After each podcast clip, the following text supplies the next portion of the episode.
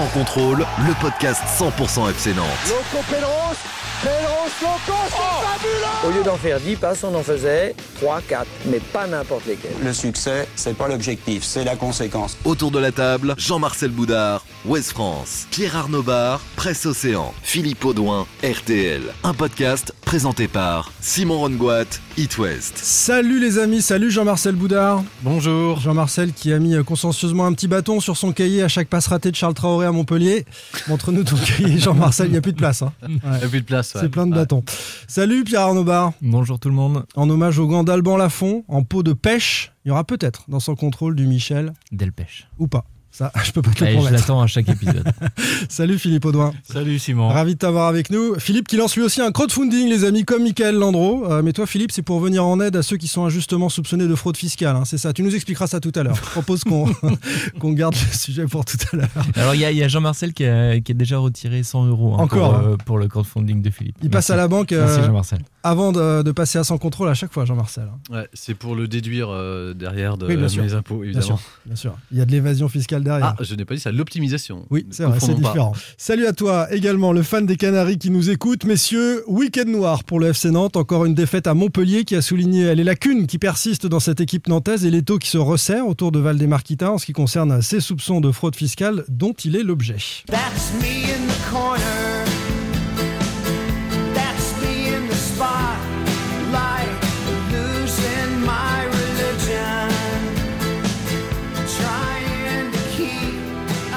ROM. REM. Toujours Losing- pas Michel Delpech. Losing My Religion. J'espère que vous gardez la foi, hein, messieurs. Euh, au moins dans ce podcast, dont nous attaquons le dixième épisode saison 3, avec cette question. Pour débuter, le FC Nantes peut-il gagner sans Ludovic Blas? Rolly Pereira l'a-t-il avantageusement suppléé euh, à Montpellier? Ce sera notre premier débat. Les remplaçants à Nantes ne servent-ils à rien Avec euh, un chiffre euh, extrait de nos confrères de l'équipe, souligné par euh, Jean-Marcel, les Nantais ne marquent qu'avec leurs titulaires. C'est impressionnant. Alors pourquoi euh, les remplaçants ne, ne marquent-ils pas? Et puis ce troisième dossier, Valdemarquita soupçonné de fraude fiscale. Une information judiciaire est désormais ouverte et un juge d'instruction a nommé. Quelles conséquences pour le propriétaire du FCN Quelles conséquences également pour les Canaries Allez, on est parti pour un nouveau numéro de Sans Contrôle. Sans contrôle, L'actu des Canaries a une touche de balle. Une fois n'est pas coutume, on commence aujourd'hui avec notre sondage. Quel chiffre vous marque le plus après la défaite du FC Nantes à Montpellier? Vous avez répondu plus d'un millier de, votants sur Twitter. Euh, aucun jeune sur le terrain, zéro jeune sur le terrain. C'est le chiffre qui a le plus marqué euh, les internautes. On va donc l'aborder ça en deuxième partie. On laisse ça de côté pour l'instant. Euh, deuxième chiffre, 57% de passes réussies. Euh, 29% c'est le nombre de votants et 57% c'est le nombre de passes réussies pour Traoré à Montpellier. C'est un total qui est évidemment très faible dont on va dire un mot.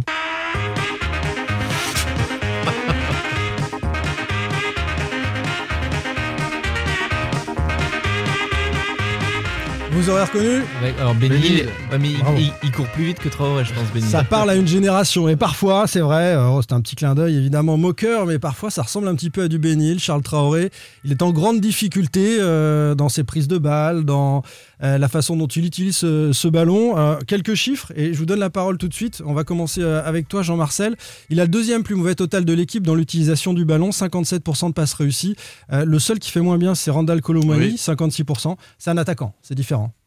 C'est différent, mais euh, alors si tu me lances sur Randall, je trouve aussi que Randall était un, un peu dans le Il est moins bien en ce moment. dur. Il est moins, il est moins bien, notamment, enfin pour d'autres, dans d'autres euh, statistiques, je trouve comme par exemple les duels gagnés.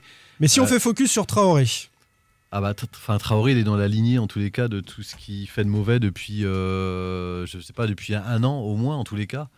Euh, donc là, effectivement, il doit sa titularisation à gauche à l'absence de Fabio qui était euh, suspendu. Je, je Il prend deux dans l'équipe, euh, Ouais. en note, encore une fois. Euh, je sais pas combien vous l'avez noté.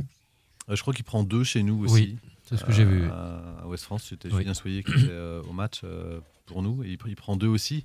Bah, il, est, dans tous les mauvais coups, puis surtout il dégage, euh, au-delà de sa maladresse, il dégage euh, pas du tout de sérénité. Je trouve même qu'il arrive à mettre ses, ses- compagnons dans, la galère dans laquelle lui se trouve euh, à titre individuel. Et c'est pas la première fois, je trouve, qu'il sort ce, type de match, même si j'avais le sentiment qu'il y avait eu un, mieux là dans, en septembre chez lui, où en tous les cas il était.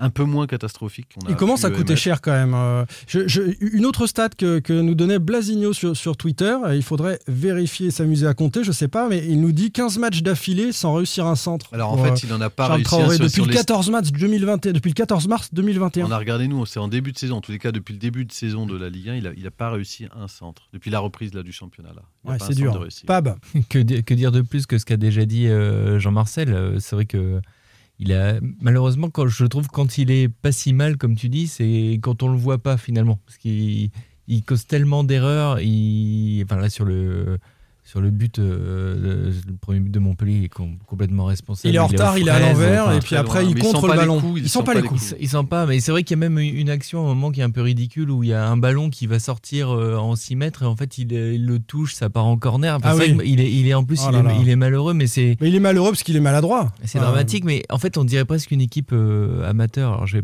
peut-être prendre mon cas personnel, mais à un moment. euh, quand t'es pas très bon, on te met latéral, quoi. Et t'as un peu l'impression que Traoré, c'est celui qu'on choisit dernier dans l'équipe et qui se retrouve latéral. Et c'est vraiment euh, malheureux parce que ça devient du Traoré bashing. Mais C'est ça. C'est pas le but, mais, euh, c'est- pas lui, le but, lui, il mais joue, on lui demande de malheureusement- jouer, il joue. Hein, Mais... mais malheureusement, il est indéfendable en fait. Quand tu, quand tu regardes ses stats, euh, c'est c'est terrible. Quand tu regardes son apport offensif, il est, eh ben, il est inexistant. Non, puis quand il, Défensivement, quand il passe, des- quand il passe erreurs, en- enfin. à travers, ce qui est nouveau, c'est qu'il il plombe vraiment l'équipe et il emmène tout le monde dans sa galère. quoi. Philippe, La seule circonstance atténuante que je- j'essaye de chercher euh, pour Charles Traoré, parce que je partage tout ce que vous avez dit, euh, c'est que peut-être qu'il manquait de rythme également, parce qu'il n'avait pas joué si souvent que ça ces derniers temps, me semble-t-il. Mais je- j'essaye de chercher une circonstance atténuante, parce que euh, pour moi, Charles Traoré, il n'a pas du tout l'envergure d'un titulaire en Ligue 1. Moi, ce qui me surprend, c'est quand il a été recruté. Euh, je me souviens de Denis Sapia qui avait été recruté peu de temps auparavant également, je crois. Et je m'étais dit, ce sont des joueurs qui arrivent comme des doublures. Et c'était encore plus vrai pour Charles Traoré, qui Ouais. n'était pas recruté pour être un titulaire. Ouais. Et puis, depuis Et d'ailleurs, qu'il deux n'avait ou- pas, été- qu'il n'avait pas été gardé au centre de formation après un essai euh, Exactement. où il était resté Un avec premier la réserve, passage. euh, voilà, un premier passage. Et il est récupéré là parce qu'il faisait des bons résultats à 3 justement où il s'était révélé. euh, en profitant d'une année en, en- en Ligue 2, je crois, et, et il fait, euh, il enchaîne une année quasiment que titulaire en Ligue 1. Mais comme tu le, le disais justement, il a été recruté pour être une pour doublure. être une doublure. Et insidieusement, depuis deux ou trois ans, c'est là où je trouve que le FC Nantes tire vers le bas, c'est que à ce poste-là en tout cas. à ce poste-là, euh, que- très clairement, eh ben, on installe des gens qui viennent comme des doublures, qui n'ont pas le niveau pour être titulaires, on les installe comme titulaires. Donc, faut pas s'étonner Philippe, qu'à un Philippe, moment. c'est- euh, c'est le problème des latéraux. Enfin, on, on en parle depuis un moment, depuis le départ de toute façon de, de Dubois et Lima, qui étaient des vrais bons latéraux au FC Mm. Nantes. On les a pas vraiment remplacés. Et, et aujourd'hui, tu as, Comboiré qui dit qu'il a quatre euh, latéraux de haut niveau. euh, Oui, ça c'est pour les protéger, niveau, on sait bien. pour les bien. protéger. Mais c'est vrai que là, aujourd'hui, Traoré, il est largement au-dessus, en dessous des trois autres.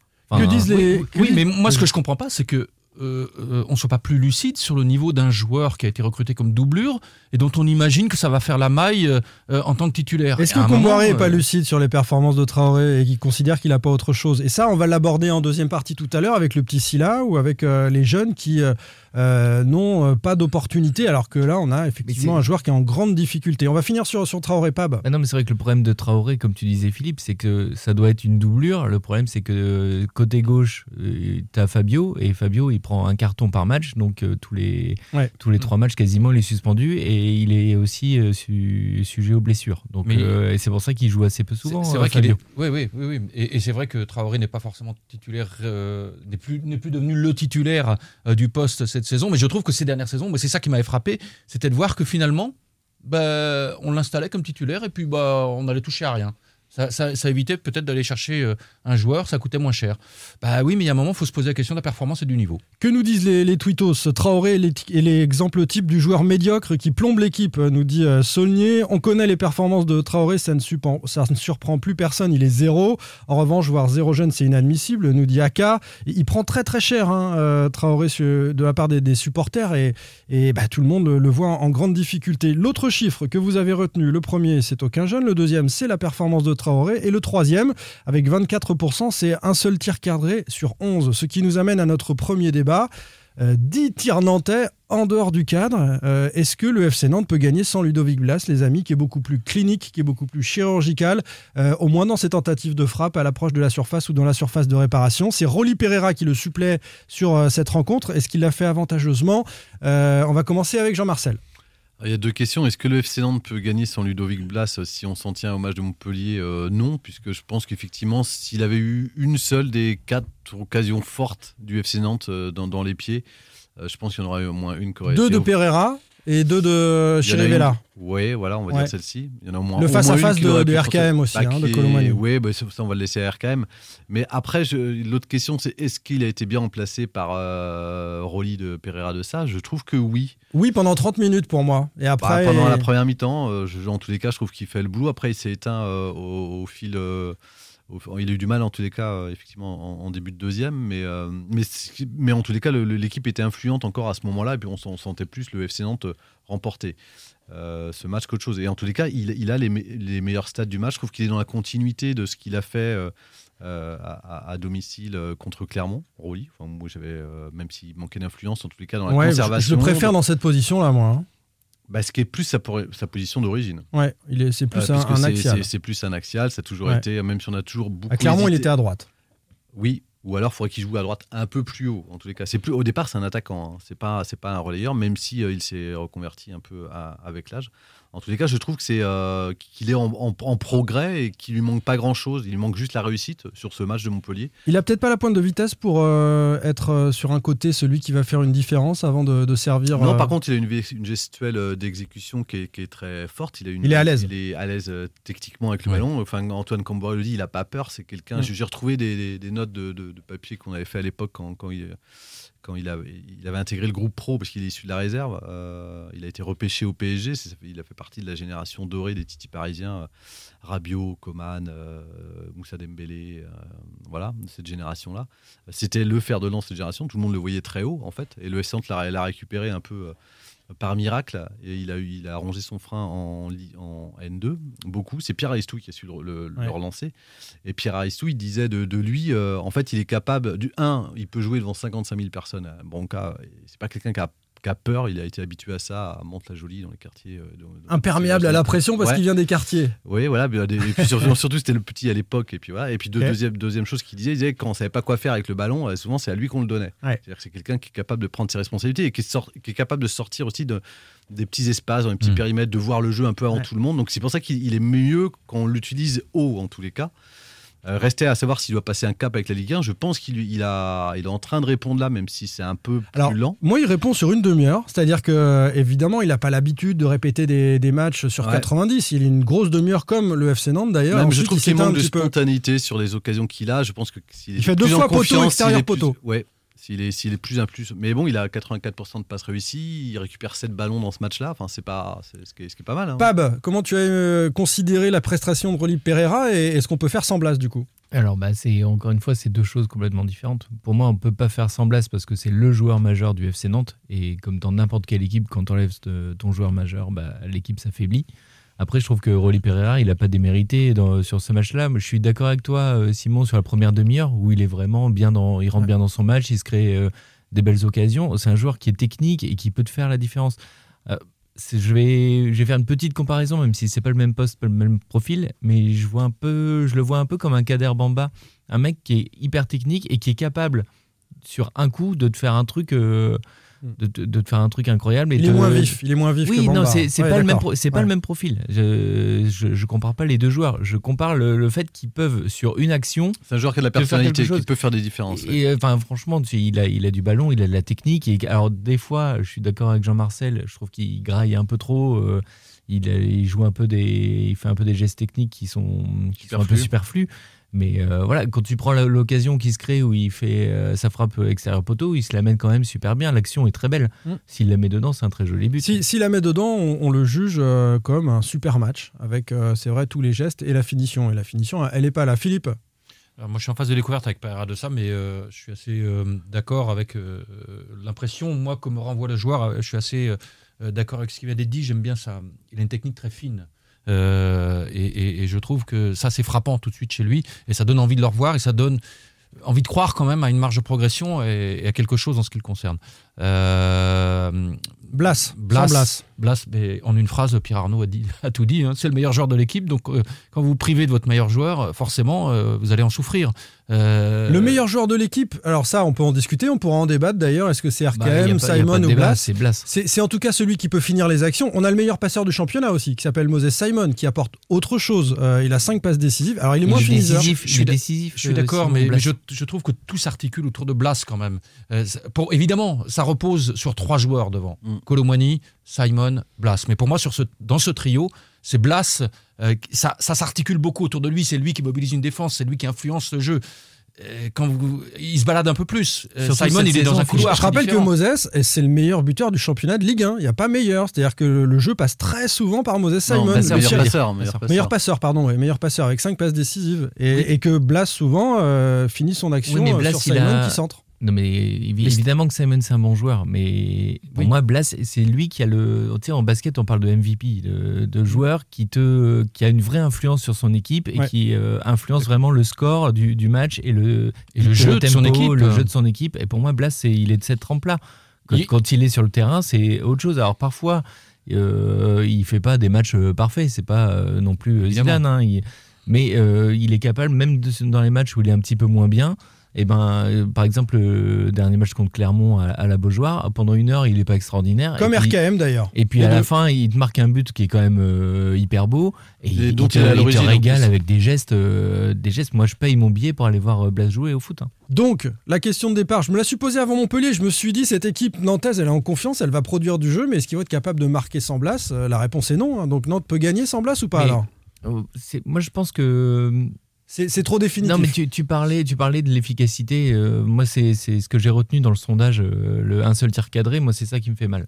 C'est le un tir cadré sur 11. Mais c'est, euh, pour moi, enfin, j'ose dire que c'est un accident. J'espère penser que c'est un accident. euh, je trouve que c'est une équipe qui, pendant une heure, à l'extérieur, on a souvent euh, pointé son manque d'ambition euh, dans le jeu, tout ça. euh, notamment si on regarde Mm. l'évolution par rapport au match de Rennes.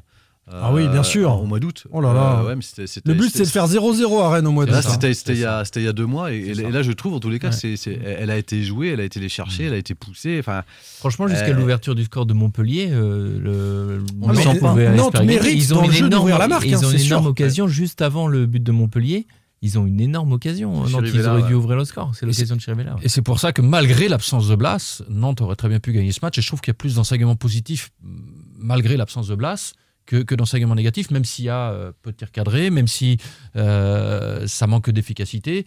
Euh, je ce ce trouve que moi, c'est la prestation qu'il faut retenir avant tout. Ouais, ce qui est dommage pour moi, c'est que je trouve qu'il s'effondre. Une fois que Montpellier ouvre le, le score, je pense que tu peux finir à, à 3-0 pour, pour Montpellier. Euh, Le, le dernier quart d'heure est quand Il y a même très beaucoup d'agacement aussi. Alors, chez les mêmes, toujours, hein, Palois, Giroto, ça, ça s'agace beaucoup. euh. c'est- je crois que c'est une très bonne transition pour le sujet sur les remplaçants. Si Ouais. j'étais Real, euh, On va, on, va, on va en dire un mot. Je veux juste finir, finir Jean-Marcel avec euh, notre ami RKM.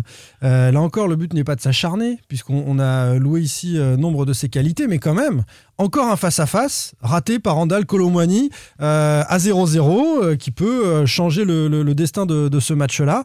Euh, et, et ce qui va commencer à psychoter dans les face-à-face, Colomwani, selon vous? Ah, C'est Bah, il- l'efficacité il- surtout. Je crois qu'il psychote déjà un, un petit peu, puisqu'il a accordé un entretien à SoFoot. C'est le dernier entretien qu'il a accordé, où, il, où il- il avoue, il reconnaît en tous les cas qu'il a une forme d'hésitation quand aujourd'hui, quand il est euh, euh, devant un gardien, sur un face-à-face. Il n'a pas la spontanéité d'un attaquant. Euh, c'est notre confrère Julien Soyer qui avait interrogé Sylvain Ripoll et Pierre Arissou, qui lui a été attaquant pour avoir leur regard sur, euh, sur, un peu euh, bah, cette, cette problématique-là pour RKM. Et effectivement, ils, trouvent eux aussi, alors que c'est quelque chose qui peut se régler avec le temps, c'est pas rédhibitoire. Euh, par contre, aujourd'hui, il est face à quelque chose où il, où il y a une forme de doute, de Faut complexité. pas que ça devienne un blocage.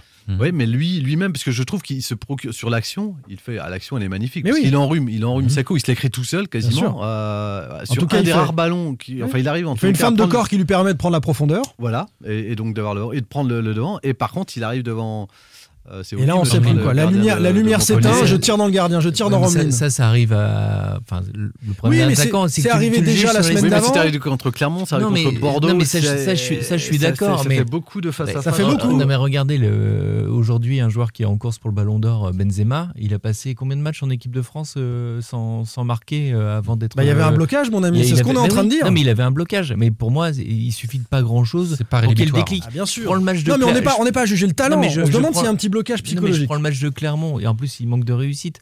Clermont, vous avez vu sa frappe, elle est, elle est sauvée euh, Eh oui. à, la, à la goal line pour Eh oui. euh, un centimètre. Et oui.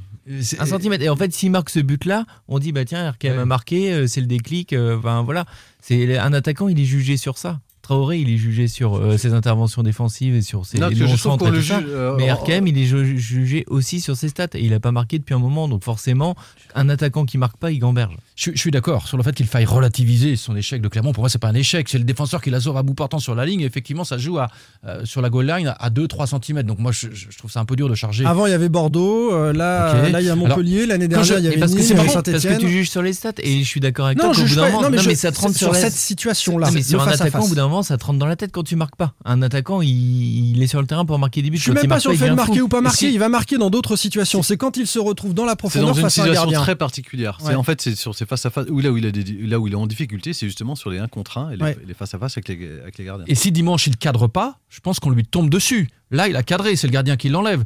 Euh, L'angle est légèrement, fer- enfin pas fermé, mais Tu peux dribbler, un tu petit peux peu- passer en vitesse. Il hésite, on sent qu'il hésite en fait entre le dribble et. Il y a plein de choses. Un passement de jambe, un dribble, Mais, terminé. mais je trouve que ça tient à rien quand je vois le deuxième but de Montpellier, euh, où je crois que le ballon passe entre les jambes de Lafont. L'attaquant, il le fait pas exprès. Donc si on juge l'efficacité euh, du de l'attaquant de Montpellier euh, sur le fait qu'il est marqué en mettant le Euh, ballon Philippe, entre les t'as jambes. pas, t'as pas été attaquant, toi. hein. Parce que quand t'es attaquant, tu peux viser entre les jambes du gardien. Hein. mais C'est une des solutions. hein. Mais si pourtant, mais si pourtant, mais je faisais jamais gardien ça. jamais compris Non, le Mais, truc. mais je faisais jamais ça, je mettais jamais le ballon entre, le- entre, entre les jambes du gardien, je trouvais ça trop risqué. Mais Philippe, on le sait, t'étais latéral. T'étais latéral gauche, dis-le, Philippe. Non, non, pas du tout. Pas du tout. Écoutez, on apprend que Philippe Audouin était attaquant. On va donner son numéro à RKM et ce sera réglé d'ici une petite semaine. Oui, ce c'est problème ça, de c'est face ça. à face. C'est ça.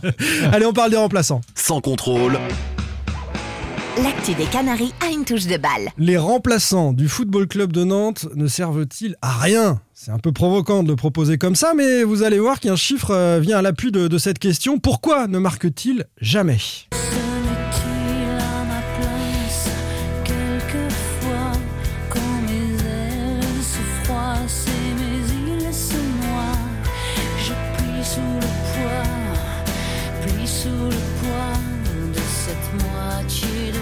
Une larme perle sur la joue de Pierre Arnaud Bar. dont- J'ai sorti le briquet, merci. Ah ouais, grand grand fan de Zazie. Bon, je, je fais pas de Axel sur ça puisque c'est toi qui l'as demandé. Donc euh, voilà. Est-ce qu'il se met à ma place? C'est ce que peut- peuvent se demander les euh, remplaçants du, du Football Club de Nantes. Tout est dit dans une stat de nos confrères de l'équipe ce week-end qui indique que les remplaçants euh, des Canaries sont les plus inefficaces de Ligue 1. Aucun des 38 derniers buts nantais n'a été inscrit par un remplaçant. C'est quand même un, un chiffre sacrément fort. Jean-Marcel, c'est toi qui l'as soulevé euh, ce chiffre. Oui, parce qu'il m'a interpellé. C'était un chiffre avant le match et il se trouve en plus que la deuxième équipe euh, c'était C'était Montpellier. Montpellier avec 37. Et, C'est un remplaçant qui a marqué. et remplaçant a marqué. Donc, Et euh, maintenant, on est à Lorient, 15 buts consécutifs Ouais. sans but des remplaçants. Donc Nantes est largement devant. Voilà, voilà, voilà. On, on jamais les premiers euh, sur ce, sur ce titre-là. Euh, non, mais ça veut dire, euh, je pense, des choses sur la profondeur de banc, peut-être sur l'utilisation aussi des, des remplaçants. On a le sentiment que. Est-ce qu'ils sont mauvais devant le but, les remplaçants nantais? Est-ce qu'il n'y a pas de matos pour marquer? C'est peut-être ça aussi qu'il faut se demander Bah, d'abord. je trouve en, en tous les cas que les remplacements offensifs ont à chaque fois lieu quand euh, l'équipe est menée. Il y a, il y a- quand l'équipe mène, en tous les cas, il y a, il y a peu de remplacements. Il y a peu de euh, turnover. oh, il y a peu de turnover. Euh, Là, c'est regarde et puis ça va être du 68e poste minute, poste et puis va être Koulibaly et Mon, deux attaquants, 60 ils, ont, ils ont tous les deux Bah, tout euh, dit, Simon. 25 minutes pour marquer Non, quand mais même. t'as tout dit, Simon. Koulibaly et mon. Bah, il faut rentrer en même Bah, temps. Peut-être que si on a les- en fait rentrer déjà, c'est. c'est- c'est- c'est- il a fait parfois que Koulibaly et puis Oui, RKM se décale sur le côté droit. Oui, mais ou alors Koulibaly en début de match. C'est- là où il avait été. euh, où, où il est, où il est Il est meilleur quand il est titulaire. Bah, oui, là, puisque la stat, en tous les cas, ils ont Ah bah, ouais, Ok, ouais. donc ça, je pense que ça dit des choses sur la faiblesse de la profondeur de banc, mais c'est aussi l'utilisation des changements, puisque euh, en fait, souvent les offensifs rentrent quand le FC Nantes est, est mené, je vais pas dire que la situation est, est déjà C'est partout pareil, ça, Jean-Marcel, euh, dans, dans les autres équipes Bah aussi. non, tu, tu peux, tu vas faire tu- entrer tu des faire- attaquants pour changer tes solutions Non, tu, offensives. tu- tu- tu peux faire rentrer aussi pour creuser un écart, tu peux faire rentrer à égalité pour faire une différence. Ou pour euh, forcer la décision. Pour Ça- forcer la décision, En fin de match, il peut y avoir match nul. C'est Oui. arrivé que les changements interviennent à ce moment-là. Moi, moi, ce que je mettrais plutôt en lumière, c'est la différence de niveau très importante entre les trois quarts d'heure, on en a parlé tout à l'heure, de l'attaque et euh, leurs remplaçants. Il y, a, quand même un monde d'écart en termes de niveau. Quand vous les prenez un à un, les remplaçants, et que vous prenez euh, Simon, Colomwani et Blas, il bah, faut pas s'étonner que les buts soient marqués souvent par les mêmes et, que les remplaçants derrière, euh, ben, ils aient du mal euh, euh, à être efficaces. Et, je dirais qu'il y a une telle différence de niveau que ben, les remplaçants, finalement, ils ont un temps de jeu réduit. Alors les collègues me faisaient Ce remarquer qui n'aide pas. Hein. marqué à la décharge de, de- de- d'Antoine Il y a cinq changements, hein, quand même. Je, je- Oui, mais alors, déjà, Antoine Camboré utilise rarement ses 5. Enfin, pas toujours ses 5. Je crois qu'il l'avait fait. Alors, je- j'avais arrêté de compter, mais jusqu'à la première journée contre Monaco, il l'avait fait que deux fois entre le moment où il arrive sur le banc et le début du championnat. Il l'a fait un peu plus là ces derniers temps pour les questions, je pense, de, de turnover. euh, voilà, mais déjà, il utilise peu les 5. souvent, il a, il a toujours pas recours aux 5. Et puis souvent, c'est à- enfin, c'est, c'est les toujours- mêmes. C'est toujours à, pareil. À, à euh, l'heure, à l'heure de, à l'heure de jeu. euh, euh, Oui, Moutou Samy. euh, Pour mettre un peu de jus, pour garder le ballon. Ouais. Pour, euh, pour Ouais, il- mais si vous ne faites pas appel à vos remplaçants, c'est peut-être aussi parce que vous sentez qu'ils vont pas vous, appeler, vous apporter Ça. plus que ceux qui sont Si sur les le terrain. titulaires sont vraiment meilleurs, on peut tordre le chiffre dans l'autre sens. Ça veut dire que tu as d'excellents titulaires et qu'il ne faut pas se prendre la tête avec Ah. ce chiffre-là. Il y, a- il y a ça, et il y a le fait que, mine de rien, Nantes fait plutôt une, une bonne saison, on n'arrête pas de le dire. Et ils font aussi euh, le, le score. euh, Enfin, généralement, ils l'ont. Moi, je trouve que Comboiré, il a plutôt fait euh, des, des changements défensifs. Et même quand il fait rentrer Koulibaly, un peu l'impression que c'est pour, euh, pour un côté euh, défensif, souvent, comme euh, clairement. quoi. Mm. C'est un De- peu à la- la un tête dans la hommage à Domenech. Un Ah Domenech- non, c'est Domenech qui avait dit ça. hommage Alors après, le- la, la stat peut être réductrice, puisqu'effectivement, euh, Julien Soué me faisait remarquer avant, avant le Il est, podcast, il est, pour en avoir discuté. il est Koulibaliste, hein, Il est on rappelle, Koulibaliste, un grand ouais. fan de Koulibaly. Voilà, euh, que Sébastien Corchia est rentré à Bordeaux et a été décisif. C'est pas pour ça que- puisqu'il était passeur décisif. Donc on, C'est vrai. il peut- il y a des remplaçants qui sont décisifs, mais d'une autre manière. Ils ont le droit quand même de faire quelques de, de passes faire D. Ouais. Quelque- chose, effectivement. Ce que chiffre, en tout cas, il, il nous interroge et on va voir si Nantes va poursuivre ce, ce- ce record très longtemps. Euh, on est donc Et- toujours à 38 buts sans. euh, Et c'est vrai que quand tu aucun regardes les remplaçant. buteurs, euh, Simon, euh, il y a, c'est ce que disait Philippe tout à l'heure. Tu as quand même le, le trio magique Simon, Blas, euh, bon, Colomani, même si Ouais. on vient de parler de son problème d'efficacité. Derrière, En t'as face des buts- face, des buts seulement. avec, euh, avec euh, Girotto sur les coups de pied arrêtés ou Castelletto. T'as- Tu dois avoir un but de Chirivella, je crois. Oui. Et en fait, Deux. Et du coup, t'as pas beaucoup de, de buteurs différents à Nantes. Et finalement, bah, les remplaçants, c'est c'est pareil. Je trouve que c'est un peu les mêmes, les mêmes circuits. Quand t'as des, c'est ce que tu disais, quand tu as des titulaires qui sont vraiment très bons, bah, ce sont eux qui font la différence. Quoi. On ne le dit pas trop fort, parce que sinon les adversaires vont euh, simplement s'intéresser à Giroto sur coup de pied arrêté. Et puis euh, et après, c'est vrai que devant, il y, a- il y a plusieurs possibilités. La question subsidiaire autour de ça, messieurs, euh, c'est de savoir pourquoi les jeunes ne jouent pas. Euh, puisque les remplaçants, euh, qui ne sont euh, la plupart d'entre eux pas des jeunes, ne font pas la différence, puisque certains titulaires sont en difficulté comme Traoré. C'est d'ailleurs la réponse qui a été plébiscitée sur Twitter par les supporters du FC Nantes. Pourquoi aucun jeune ne rentre? Même pas sur ce match. Maxime Thomas nous dit par exemple Je n'ai jamais été fan du fait de réclamer des jeunes jusqu'à présent, mais il faut se l'avouer, quand on voit la prestation et l'apport de certains pros au club, je ne vois pas comment ça peut être pire. Il y avait trois jeunes sur le banc dimanche Manvélian, Silla et Mbemba. Euh, aucun d'entre eux n'est entré. Est-ce que vous comprenez ça? Alors, est-ce que ces trois jeunes-là sont des, sont des professionnels ils ont, ils, ont, ils ont un contrat professionnel. Ça reste des jeunes. Voilà, ça reste des jeunes, mais ils ont des contrats pro. Ouais. Euh, donc oui, effectivement. Euh, bah, moi, je, je pense... alors, sur Montvélian, honnêtement, je ne l'ai pas, je l'ai pas vu jouer depuis un, un petit moment. Il est peut-être à court de. Par exemple, me- Pereira, à un moment, il a plongé. Pereira peut être remplacé par Manvélian. Ce oui, serait c'est du poste pour poste. Bah, Voilà. Plutôt que Renaud Aymon. On ne sait pas Voilà. pourquoi Renaud Aymon, il- on le ressort comme ça. Et là, on peut se demander au moins à 20 minutes de la fin. Moi, je trouve que... C'est rare rien, Renaud Aymon, dans ces matchs-là. ce, qui est, pauvre. Terrible pour euh, Nantes, c'est que Nantes euh, commence à basculer. Enfin, L'élément déterminant euh, là-dessus, pour ça fait le lien avec les remplaçants et ce sujet-là, c'est l'entrée de Wai à, Montpellier, qui est remplaçant et qui a 18 Il ans. casse la baraque, il a du jus et tout. Et voilà, et qui qui a démarré sous Der Zakarian l'an passé, il avait quand même Delors et Laborde devant lui. Il a réussi à se faire une place, à, à rentrer en tous les cas dans la rotation, à marquer trois buts. Il a eu des problèmes de comportement. Il a été euh, mis au placard, mais il, est, mais il est toujours resté dans le groupe pro.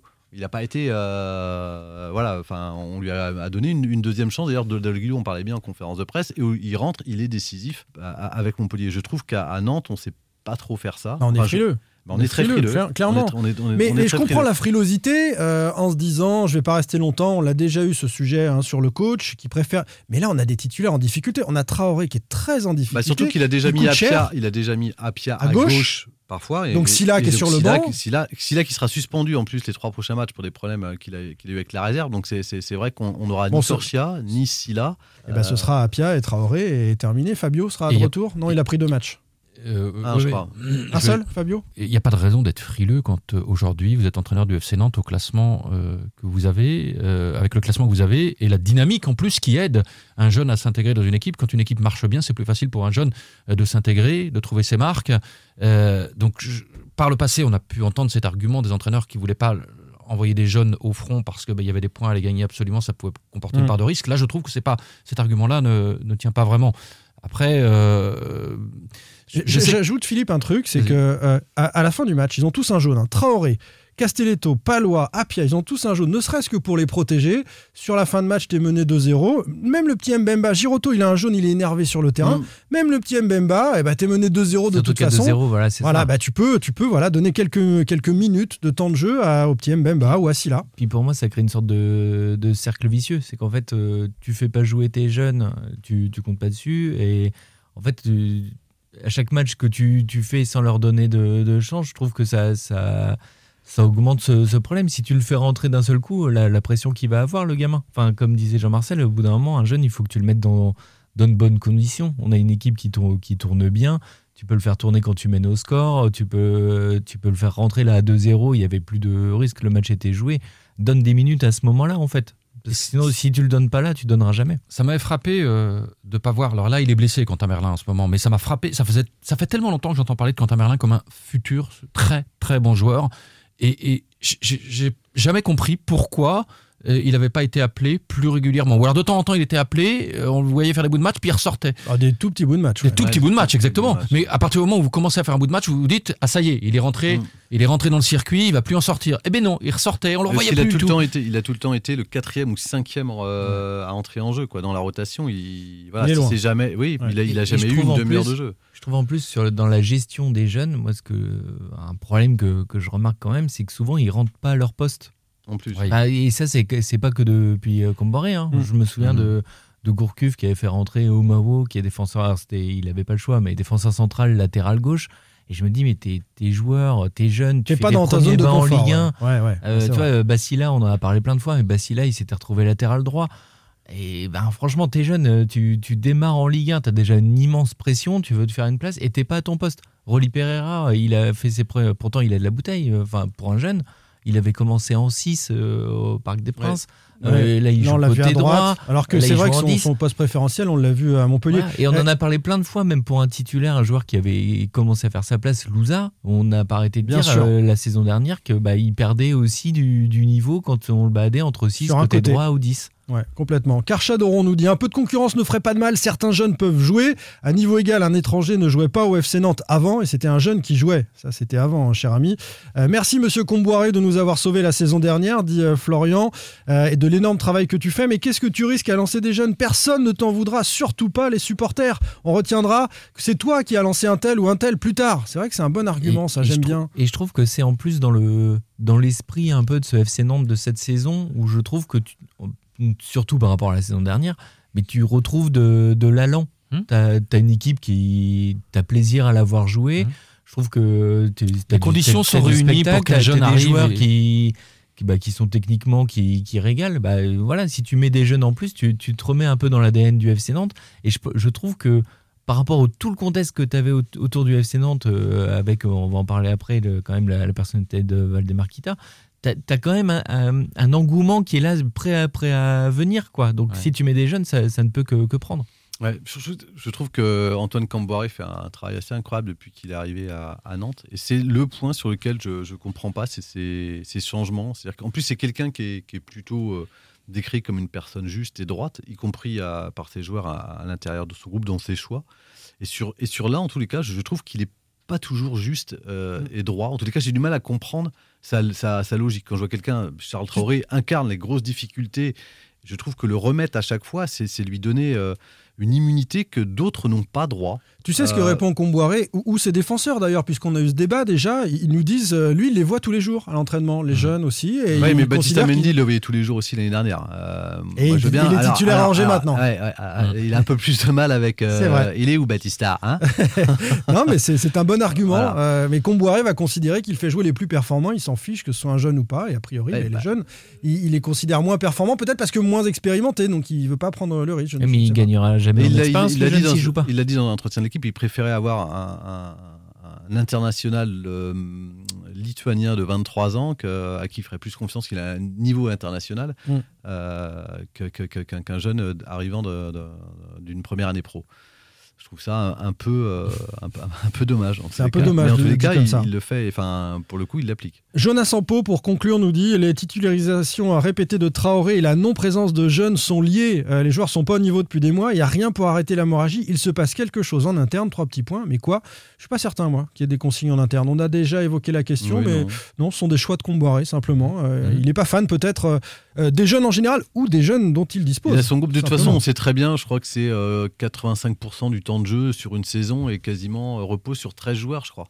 Quelque chose comme ça. Donc on sait qu'il y a peu de place pour, pour, pour, pour, pour le reste. que- Enfin, que ce sont juste des faire-valoir. En- Encore plus, raison de plus, euh, je trouve que pour, pour leur accorder du temps de jeu. Allez, messieurs, on parle de Valdemarquita. Jean-Marcel Boudard, Ouest France. Pierre Arnaud Bar, Presse Océan. Philippe Audouin, RTL. Simon Rongoat, It West. Sans contrôle.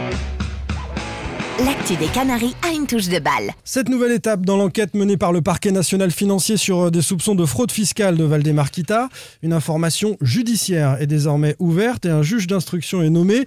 Alors quelles conséquences pour le président du FCN et plus largement pour les Canaries? Donnez-moi une suite au Ritz, je n'en veux pas. Des bijoux de chez Chanel, je n'en veux pas. Donnez-moi une limousine, j'en ferai quoi? Pa, la. Offrez-moi du personnel, j'en ferai quoi? Un manoir à Neuchâtel, ce n'est pas pour moi.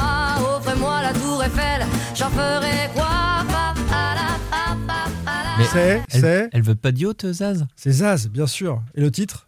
Je veux. Je veux. Je veux. On va commencer par un petit rappel des faits, messieurs. À l'origine, en 2016, il y a un article du journal Le Monde sur l'affaire des Panama Papers qui cite Valdemarquita comme actionnaire de sociétés offshore aux îles Vierges britanniques. Pour sa défense à l'époque, le propriétaire du FCN avait euh, un peu fait pouffer de rire tout le monde. Il évoquait un homonyme, vous vous souvenez? C'est un nom très connu en Asie. Il y a plein de Valdemarquita, mais ils sont noirs, ils ne sont pas blancs, avait dit à à l'époque Valdemarquita.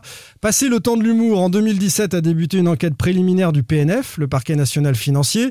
À cette époque, le journal économique belge L'Echo annonce que Flava Group, c'est la société qui est basée en Belgique, qui détient 99% des actions du FC Nantes et qui appartient à Kita Père et Fils, est domicilié à Uccle, qui est une commune de la région de Bruxelles-Capitale, connue pour accueillir de nombreuses grandes fortunes et des exilés fiscaux français. L'Echo, toujours, annonce que le montage financier autour du FC Nantes a pour but d'éviter euh, les impôts et les plus-values réalisées lors de la vente des actions. En février 2019, on monte d'un cran dans cette affaire. Des perquisitions sont menées euh, par la brigade financière un peu partout simultanément au centre d'entraînement des Canaries, à Paris, au siège du laboratoire Vivaci qui appartient à Akita, ainsi qu'à son domicile. Euh, Des perquisitions qui vont décider, souvenez-vous, euh, Johanna Roland et Nantes Métropole a lâché euh, en parallèle hein, le projet de Yellow Park qui était très contesté. Ça a en tout cas participé à, à la bascule dans ce bon dossier-là. prétexte pour sortir du bourbier. Ils étaient dans le bourbier, ils ont utilisé ça. Mais ça a donc eu une influence. Oui. Et on va parler des, des conséquences possibles, symboliques. Ça peut aussi euh, être important. En décembre 2020, euh, un an plus tard, enquête de Mediapart, Mediacité, Le Soir et De Standard, le euh, quotidien belge, qui indique de sources judiciaires que Valdemarquita est soupçonné d'avoir lésé le fisc de près de 15 millions d'euros au titre de l'ISF, l'impôt de solidarité sur la fortune. Par ailleurs, il aurait touché entre 2010 et 2019 70 millions d'euros au Luxembourg, sur lesquels il n'aurait payé aucun impôt sur le revenu, étant résident fiscal en Belgique. Des saisies pénales euh, ont été effectuées, parmi lesquelles un appartement parisien de Valdemar et Chantal Kita, et temporairement un yacht euh, qui lui appartenait, euh, valeur 2,5 millions d'euros, et on se serait arrangé en mettant une somme sous séquestre pour que Valdemar Kita puisse récupérer son yacht. Et puis enfin, donc le 27 septembre, il y a un peu plus d'un mois, nouvelle étape, une information judiciaire est ouverte portant sur des soupçons de fraude fiscale, fraude fiscale aggravée et blanchiment. Deux conséquences, un juge d'instruction prend le dossier en charge et Valdemar Kita pourra être mis en examen dans ce dossier. Est-ce qu'on est, euh, avec cette nouvelle étape, la nomination d'un juge d'instruction et la possible mise en examen de Valdemar Kita, dans quelque chose de, de très sérieux, euh, selon vous? Jean-Marcel. Bah oui, déjà, l'évolution de la procédure euh, le montre, même si ça peut paraître technique. C'est-à-dire qu'un, il y a des choses suffisamment concrètes pour euh, que ça soit plus le parquet, en tous les cas, qui s'en occupe, mais qu'un juge d'instruction soit, soit, soit nommé et mène une enquête euh, indépendante.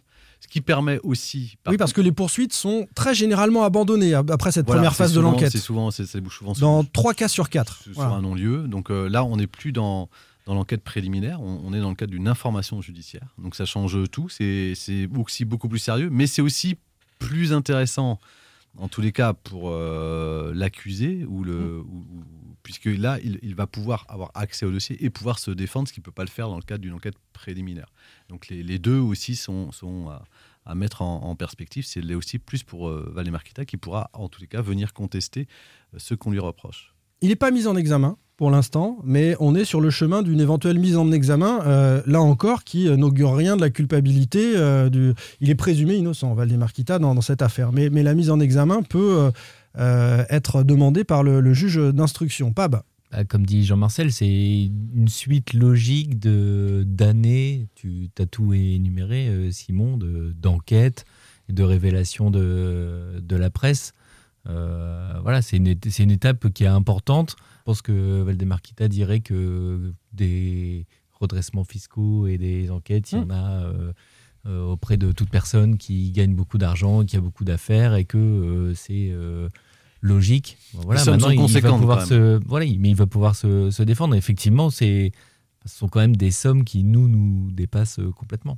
Philippe Ben, euh, c'est, on a l'impression que, ça, va- que les dossiers s'empilent au fil des années et que, comme le disait Jean-Marcel, ça aurait très bien pu aboutir à la. à- on aurait très bien pu en rester là. Et en fait, non, on va plus loin. Donc, l'impression qu'il y a une escalade et que, euh, du coup, il n'y a pas de fumée sans feu. Maintenant, euh, euh, on, on se dirige vers une possible mise en examen, sachant qu'une mise en examen, c'est pas du tout une culpabilité. Non. Donc, on, on est loin quand même d'avoir des preuves euh, de Mais ce quoi sont que ce soit. dossiers et de- très. Mais une mise. Alors, statistiquement, je suis allé fouiller un petit peu. euh, statistiquement, donc ça vaut pas pour ce cas-là, ce sont des statistiques. Euh, dans les cas de, de fraude fiscale ou de blanchiment euh, pour fraude fiscale aggravée, euh, quand on est rendu à la mise en examen, euh, dans 3 cas sur 4, ça se termine par une condamnation avec de la prison euh, ferme ou euh, avec sursis. Et puis- Je crois Et qu'avec une tout, grosse ce que- amende. je crois qu'avec tout ce que tu as énuméré, de toute façon, on ne peut pas ne pas être interpellé.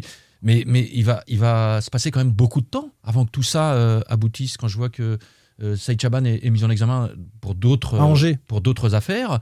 Et, Oui, et ça n'a l'enquête- rien à voir. et l'enquête se poursuit. Non, mais le temps ce que je veux dire, c'est est que le long. temps, Ah oui, c'est long. le, le temps, c'est c'est- est Bah, extrêmement si- long. Donc, tout énuméré, donc, derrière tout ça, parce que je- c'est un petit peu la question que tu posais tout à l'heure, et c'est ça qui nous intéresse, c'est quelles conséquences pour le FC Nantes? Oui. Donc, à court terme, je- j'en vois pas.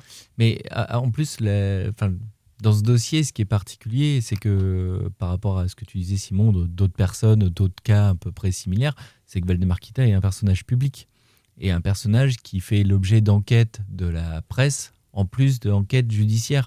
Donc en fait, tu as tout ce mélange-là euh, depuis des années qui tourne autour de, de Valdemar Kita. Toutes les révélations de la très grande enquête faite par Mediacité et Mediapart, elles ont mis au jour alors, même si c'est une enquête et que, évidemment, Valdemar Kita jouit de la présomption d'innocence, mais ce sont des faits révélés à chaque fois par la presse. Et en- même temps, en parallèle, il y a le, le temps judiciaire qui est, qui est autre. Mais euh, on a des révélations régulières sur, euh, sur les actions de Valdemar Kita. Il y a des personnalités, alors d'un autre niveau que Valdemar Kita, euh, qui ont été condamnées, euh, Jérôme Cahuzac, Bernard Tapie, euh, les Balkany, et incarcérés également pour fraude fiscale. On n'est pas sur le même niveau de notoriété, mais ce sont des choses qui existent avec des, personnalités en France. Qu'est-ce qu'il risque, Valdemar Kita Euh, Un redressement fiscal, déjà, tout simplement, avec une somme importante, hein, Jean-Marcel? Oui, puisque le, bah, la très bonne enquête de Médiacité, déjà, il y a, y a deux choses. Là, il y a, ce qu'on a appris en tous les cas, c'est-à-dire une accélération de la procédure judiciaire, judiciaire en tous les cas. Et puis, il y a ce qu'on savait déjà depuis l'enquête de Médiacité de décembre 2020, euh, où on parle d'un redressement qui pourrait euh, avoisiner les 20 millions d'euros, ce qui est, ce qui est une somme conséquente. Lui, 15 millions plus une amende qui correspond à À 80% de la somme, donc Voilà. on est un peu plus de 20 millions d'euros. Voilà, au, au bas à mot- sortir du portefeuille, à rembourser à l'État français. Au, au bas mot. Alors, lui, euh, Valémar Kita, euh, Clairon, a, tout le monde, en tous les cas, devant ses proches, que il est pas, ça ne l'inquiète pas, Mm. euh, depuis le début, que la procédure ne l'inquiète pas. Euh, je pense que ça l'inquiétait quand même peut-être plus l'an passé, euh, quand le FC Nantes euh, vacillait un peu, puisque c'est ça- ça- ça- c'était une épée de Damoclès qui- qui- qu'il a au-dessus de lui. Il l'a redit au dîner je- des je- partenaires lundi, oui, il y je a pense 10 qu'il- jours. Je pense qu'il est, il- il est Il a dit J'ai aucun souci avec mon contrôle fiscal, ne vous inquiétez pas. Oui, mais à chaque fois, la C'est procédure posture. avance. Et je pense que c'est une, je pense que c'est une posture. l'inverse. Je, je pense que Oui, ça mais l'est. Je, je pense Il sait à ce moment-là, quand il le dit aux partenaires, et c'est pas encore sorti, que- qu'un juge d'instruction Mais depuis le oui. 27 septembre Simon, oui, il va oui, dire, je- il va je- dire je quoi au pense- je- partenaire je- Il va pas dire l'inverse. il va pas Ah, dire, il peut éviter le euh, sujet. Il peut éviter le sujet. Personne va venir lui dire au micro alors, euh, monsieur Kita, votre contrôle fiscal? Ouais, je, pense qu'il est. C'est une bravade, je trouve. Mais Moi aussi, je, je trouve aussi que je pense qu'il est capable d'en faire, de faire face financièrement. En fait, ce que ça change, c'est surtout l'opinion qu'on a de lui euh, autour, et notamment de d'éventuels partenaires ou acteurs qui que, que pourraient, enfin, qui, qui peuvent être amenés à travailler avec lui. On- on- on- on- tu l'as évoqué, ça avait quand même euh, mis fin au projet de Yellow Park. Mm. Il y a d'autres projets euh, en cours. C'est c'est clairement, euh, voilà, les supporters d'ailleurs jouent sur cette image de là, sur l'image négative en tous les cas, ce que ça que ça donne du club, puisqu'à travers Valdemarquita, c'est l'image du FC Nantes qui, qui en pâtit. Euh, il l'indique est- sur les banderoles. Voulez-vous travailler avec l'évadé fiscal Valdemarquita, euh, ces Bah, supporters qui sont contre le projet de centre d'entraînement à, à, fait Il le- beaucoup. Il l'indique partout. Oui, je, je- je- plus que les, les- les conséquences, elles sont plus là aujourd'hui. Enfin, dans tous les cas, dans l'immédiat. Et, encore, elles sont, très- elles sont dans les. Même si de toute façon, en, en ce qui concerne les collectivités, on sent bien qu'entre la mairie de Nantes et Ah bah, aujourd'hui oui. la métropole, Il n'y a pas besoin de ça pour que. il n'y a, il y a pas besoin de ça. Enfin, voilà, non, mais il y a des sponsors qui continuent de suivre Valdemarquita et, et qui n'ont pas forcément. Vous souvenez-vous que ça avait été un déclencheur et c'était un des arguments quand euh, euh, Philippe Plantif s'est lancé dans, dans- dans son projet. Il nous Oui. a dit certains des sponsors qui me rejoignent n'ont plus envie de voir euh, leur nom euh, à proximité de celui de Valdemarquita parce que c'est sulfureux. Bah, il y a Valdemarquita. Et En fait, le problème, c'est que ce qui peut être ennuyant en termes d'image, c'est qu'il n'y a pas que Valdemarquita. Il y a le problème de son redressement fiscal, mais on en a déjà parlé plein de fois dans le podcast euh, Moji Bayat, qui une nouvelle fois joue de la pr- présomption d'innocence, mais qui est poursuivi en Belgique pour, euh, Ouais. pour euh, ses, ses actions. Et en fait, du coup, euh, pour le grand public, ça commence à faire un peu beaucoup. Déjà que le milieu du foot, il faut quand même le, le dire pour le- la plupart des gens euh, euh, qui, qui aiment le foot mais qui suivent ça de loin, on, touche à chaque fois à des sommes incroyables qui, peuvent paraître indécentes pour énormément de, gens. On parle de millions, de millions d'euros. Là, on parle de- des actions de Valdemarquita euh, présumées euh, avec une fraude, fis- fraude fiscale à 15 millions d'euros sur euh, l'ISF. On a des actions autour de Moji Bayat euh, en Belgique sur euh, des montres de luxe et enfin voilà. Et en fait, pour le grand public, tout se mélange un peu. Ce- toutes les affaires sont différentes, mais à chaque fois, ça se ramène au FC Nantes c'est là- et où ça pour vient. des supporters qui, eux, aiment juste leur club, leur équipe. Ce qu'on on en a parlé sur toutes les missions. Nous, on, parle de, on veut parler de foot, on veut parler de l'utilisation des jeunes par Camboiré, on veut parler des passements de jambes de, de Blas, des, des duels de Randall Colomani. Et le problème, c'est que le FC Nantes, on est l'exemple, nous, à en parler dans le podcast, on est obligé de parler de fraude fiscale, de travail euh, de d'agents et, je- et je présumé. Et avec tout ça, faut pas oublier que derrière le FC Nantes, l'actualité l'a montré, on a aussi l'affaire Emiliano Sala avec euh, des tas de zones d'ombre qui sont immenses. Et on a l'impression qu'autour de FC Nantes, À il, y a, chaque il fois, se il y a passe chose. chaque semaine. Quelque chose de pas clair. Alors pour nous, euh, au podcast, c'est très bien, mais chaque semaine, on a un thème hors foot qui est euh, En tout un cas, peu dramatique. ce- celui-là, Pab, euh, il, il nous oblige euh, à parler de l'avenir du FC Nantes et on va rentrer dans le très concret. Est-ce que financièrement, ça peut vraiment plomber Valdemarquita et Est-ce que ça peut le décider à, à- à lâcher le FC Nantes ou à lâcher le projet de Vers-sur-Loire, par exemple, le projet de, de centre d'entraînement qui qu'on estime aller, aller entre 25 et J'y 30 crois millions pas. Moi, je d'euros pense que ce sont deux choses différentes. Enfin, vas-y, Philippe. Non, vas-y, vas-y, vas-y. Moi, je, je pense que ce sont deux choses différentes. Il peut, il peut faire face à, cette, à une éventuelle condamnation financière et un éventuel remboursement. Et, euh, et par contre, s'il n'investit pas ou s'il ne devait pas investir, en tous les cas à Versoir, ce serait pour d'autres raisons que, cette, euh, que ce problème euh, fiscal. Après, euh, où, où j'appuie sur, je sur ce que disait Pape tout à l'heure, c'est vrai qu'aux aux yeux du grand public, en fait, c'est comme s'il perdait un, peu l'immunité du président. C'est-à-dire que souvent, sur les sommes folles qui circulent dans le foot, on en veut plus aux joueurs en cas de mauvais résultats qu'au président. Là, aujourd'hui, euh, clairement, euh, quand le président euh, est, accusé, en tous les cas, bah, de- de- blanchiment ou, ou de fraude fiscale, et donc c'est de faire une mauvaise utilisation de l'argent qu'il possède.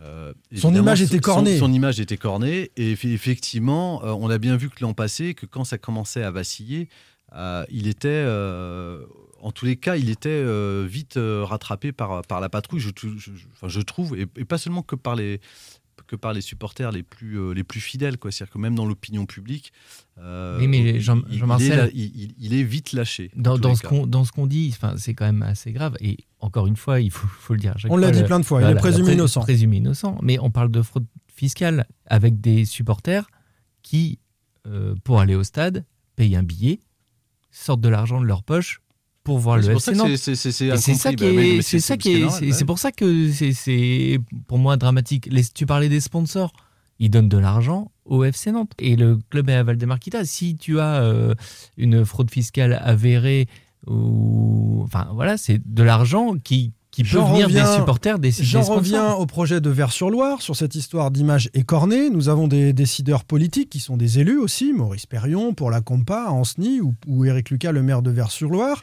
qui euh, vont avoir à traiter, à dealer quelque chose avec un homme qui, euh, potentiellement, pourrait être condamné un jour pour fraude fiscale. Là, le- dans le rôle d'un élu, d'un politique, ça peut faire réfléchir. Vous avez vu, Johanna Roland, elle a utilisé ça, c'est vrai, mais Oui, euh, mais- il y avait, il y avait oui, mais- derrière les municipales qui arrivaient pour Johanna Roland, et peut-être que Mais je crois qu'ils c'était- sont pas du tout dans le même euh, parce que je crois que dans la même optique à- parce que je crois que le maire de Vers-sur-Loire lui-même a quelques, Il a eu quelques soucis, oui. a quelques soucis actuellement. On en avait parlé. Oui, et puis j'ai envie de dire, les élus. Mais pas Maurice Perrion à la compa qui est vraiment Non. celui qui va décider. Le- euh, justement, les, les élus que tu viens de citer, ils n'ont pas attendu les révélations des derniers jours pour découvrir que Valdemarquita était menacé. Donc, Ça je devient vois- un peu plus concret quand même. Euh, oui, mais à ce moment-là, dès le début, euh, vous dites, Monsieur Kita, euh, on va pas tout de suite euh, discuter, puisqu'il y a quand même des choses euh, dont on a besoin, euh, sur lesquelles on a Oui, besoin d'y voir plus clair. Donc, puisque ça ne les a pas freinés au début, je vois pas pourquoi aujourd'hui, d'un coup, il ferait machine arrière. Non, mais Enfin, c'est- parce qu'on touche à une question morale au bout d'un moment. Enfin, mais, oui, mais si- l'aspect si moral était valable avant Pierre Oui. Arnaud également, Non, mais- puisque ça fait depuis 2016 que. que- Non, mais je, suis- je suis d'accord. Mais on touche quand même à une question morale. Euh, Là, c'est Valdemar Kita qui est, qui est poursuivi, qui est dans l'œil du cyclone. Euh, là, euh, si Depuis c'est 2016, c'est bien, Valdemar- bien de Valdemarquita. Euh, Non, mais je suis d'accord. Non, mais je suis- donc, je, je, je je vois pas pourquoi l'aspect moral aurait moi- plus important aujourd'hui aux yeux de ces élus-là euh, que depuis 5 ans où euh, il y, a- c'est- il y a des affaires. Parce qu'au départ, on est dans un soupçon éloigné, qu'ensuite l'enquête euh, se poursuit. A priori, euh, il y a ensuite des perquisitions. ensuite- Peut-être qu'on monte- Au fil de l'enquête, en puissance. oh, attention, Peut-être qu'on monte en puissance et que ça peut c'est faire une boule puante pour un politique. Peut-être. Peut-être, euh, à voir. Euh, moi, je suis de l'avis, en tout cas, de, Jean-Marcel. Financièrement, il s'en remettra, Valdemarquita. Il Ça n'accélérera pas le processus de vente du FC Nantes, si processus Alors, un jour il y a. c'est cette question-là, moi, qui m'intéresse. Est-ce que à un moment, il peut être obligé de vendre le club? Moi, je n'y crois pas. Et je, je- si jamais il venait, je- j'en sais absolument rien, mais on va, on va faire de, de la fiction, il venait à être interdit de gérer une société. Mais il y a Franck Kita. hein. Oui. Donc, euh, Ou à faire vois- de la prison ferme, on est dans l'hypothèse. je, je, je vois pas, je vois pas d'impact sur le club direct qui le pousserait à partir.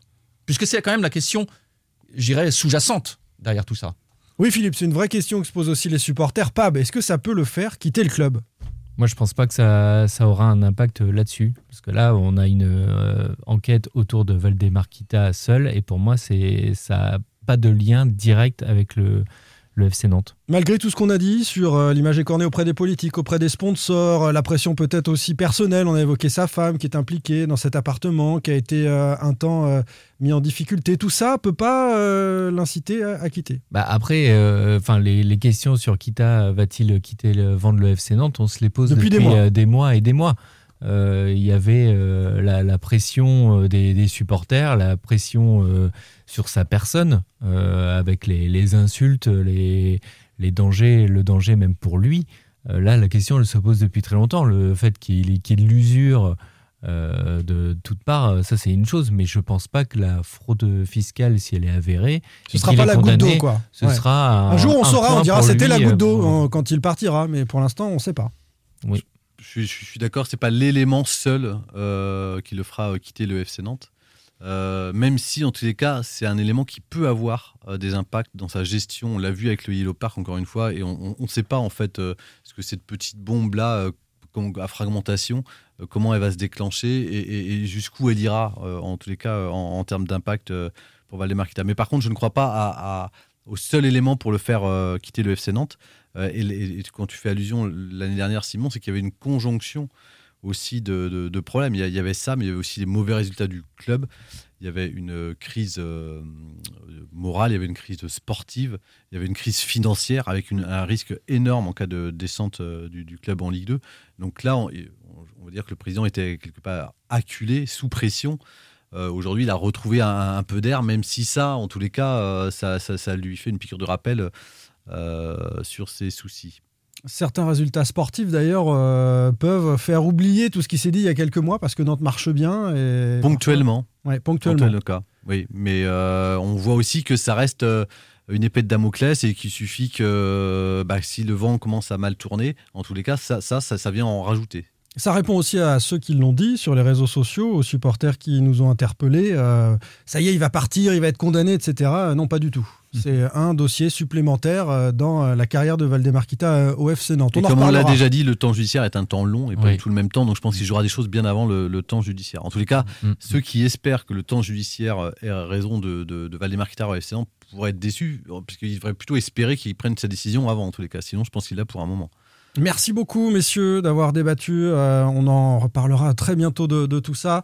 Jean-Marcel Boudard, Pierre Arnaud Bar et euh, Philippe Audouin. Merci. Merci. Merci tout le monde. Merci. Sans contrôle, le podcast 100% digital. Proposé par les rédactions de 20 minutes, Ouest France, Presse Océan et It West. Allez,